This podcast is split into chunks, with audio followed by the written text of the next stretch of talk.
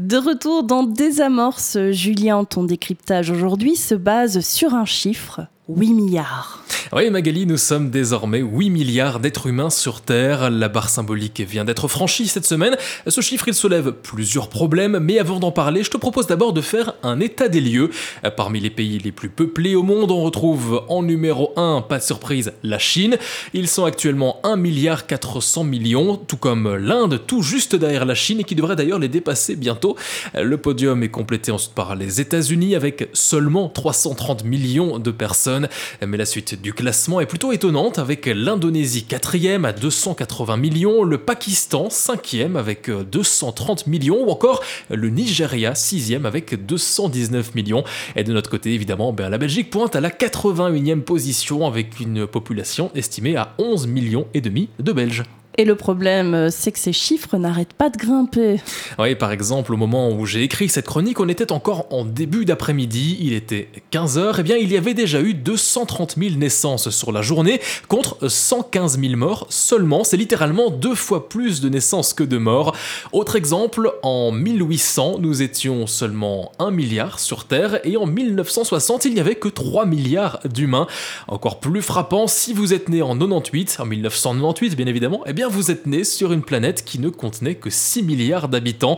Pire, la barre des 7 milliards a été franchie en 2010, donc on a ajouté 1 milliard d'humains en 12 ans seulement. Et si l'on suit la courbe actuelle, eh bien on atteindra les 10 milliards d'humains en 2058.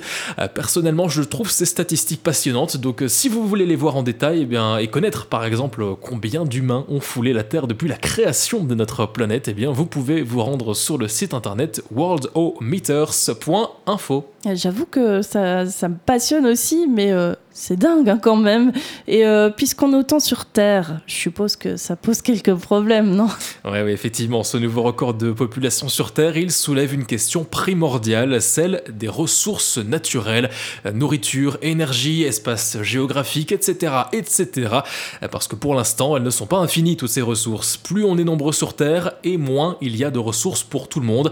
Ça augmente la rareté et donc le prix, et donc la pauvreté gagne du terrain.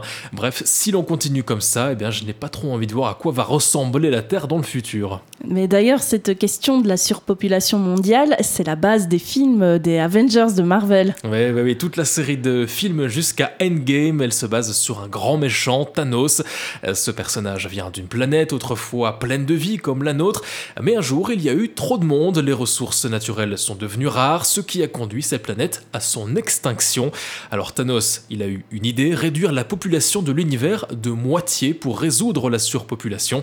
Dans un premier temps, il le fait à travers des massacres sur plusieurs planètes où il tue la moitié de la population au hasard, mais à la fin de l'histoire, attention au spoil, il obtient les pierres de pouvoir, ce qui lui permet d'un claquement de doigts de faire disparaître au hasard la moitié des habitants de l'univers. Oui, bon, sans en arriver là, hein, on, en est tout de même d'accord, euh, il y a un problème. Comment faire pour le résoudre? Eh bien ça c'est la question que tout le monde se pose. Évidemment, il n'y a pas de solution miracle, alors chacun y va de sa petite hypothèse et propose des solutions parfois les plus folles. On pourrait parler notamment de Elon Musk, encore lui, oui. Elon Musk propose de ne pas réduire la population mais plutôt d'augmenter notre espace de vie. Comment? Eh bien en allant vivre sur Mars. Le but ultime de son entreprise spatiale, SpaceX, c'est de pouvoir construire des colonies sur Mars et peut-être aussi sur la Lune et d'y emmener vivre des humains et cet objectif, eh bien, il veut le remplir d'ici 20 ans. Pas sûr qu'il en soit capable si rapidement, ni que la qualité de vie sera particulièrement agréable pour les nouveaux colons humains. L'autre solution, ce serait de réduire la consommation mondiale. Depuis les années 60, on s'intéresse sérieusement à cette question et on fait des statistiques sur la consommation alimentaire.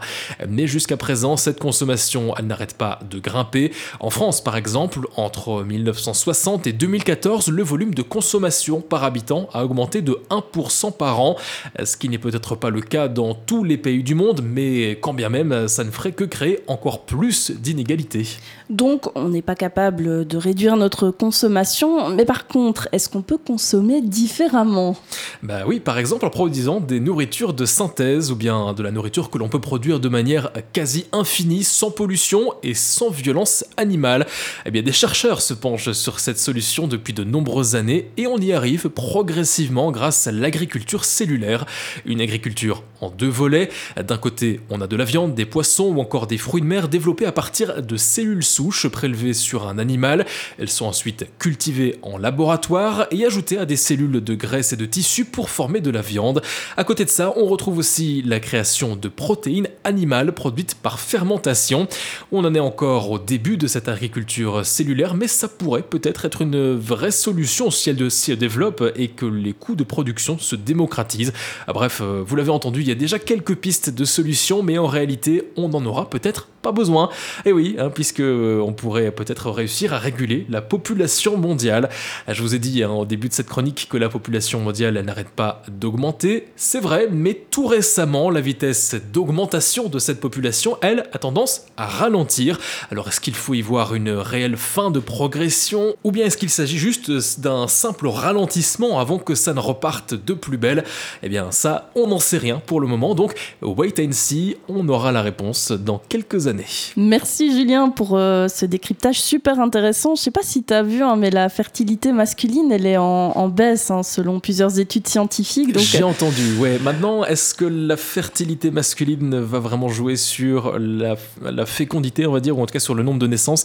Ça faudra voir. C'est vrai qu'on pourrait, hein, on pourrait se retrouver dans la situation inverse, où si euh, du jour au lendemain, dans quelques années, la fertilité baisse à un tel point qu'on n'arrive plus à peupler la Terre, là on se retrouvait face à un, Ça me fait penser à, un, bah, un problème de la série euh, La Servante écarlate. C'est vrai que c'est une belle référence aussi. Je n'ai jamais lu ni euh, regardé la série, mais il paraît que c'est très, Et eh bah, Ouais, voilà.